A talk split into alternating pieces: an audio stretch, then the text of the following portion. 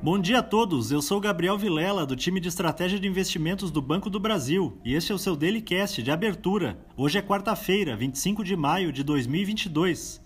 Os índices futuros das bolsas de Nova York operam em alta, sugerindo recuperação das perdas que atingiram principalmente as empresas de tecnologia ontem, enquanto os investidores aguardam a ata da última reunião de política monetária do Fed na qual os juros básicos foram elevados em 0,5 ponto percentual.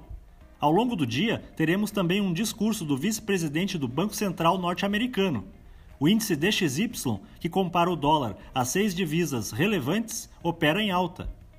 As principais bolsas da Europa avançam nesta sessão, repercutindo a expansão de 0,2% no PIB da Alemanha no primeiro trimestre de 2022, em relação aos três meses anteriores. Na comparação anual, o indicador teve aumento de 3,8%, superando a estimativa original e o consenso do mercado. As bolsas asiáticas fecharam majoritariamente em alta, com sinais de que a China dará mais estímulos para impulsionar a economia em meio à sua pior onda de Covid-19. As autoridades regulatórias do setor financeiro do país orientaram os bancos a ampliar a atenção às demandas de crédito, Contudo, em Pequim, onde houve aumento de casos da doença, a tendência é que sejam aplicadas restrições de mobilidade mais severas.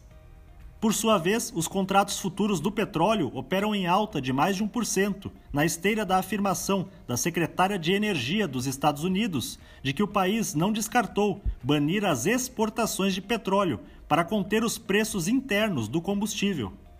No cenário doméstico, os ganhos do petróleo e também do minério de ferro tendem a ajudar o Ibovespa nesta manhã. Segue no foco dos investidores a votação na Câmara do projeto que limita o ICMS em 17% sobre a energia elétrica e combustíveis. Um acordo está sendo costurado para que a União compense os estados pelo período de seis meses pelas eventuais perdas de arrecadação.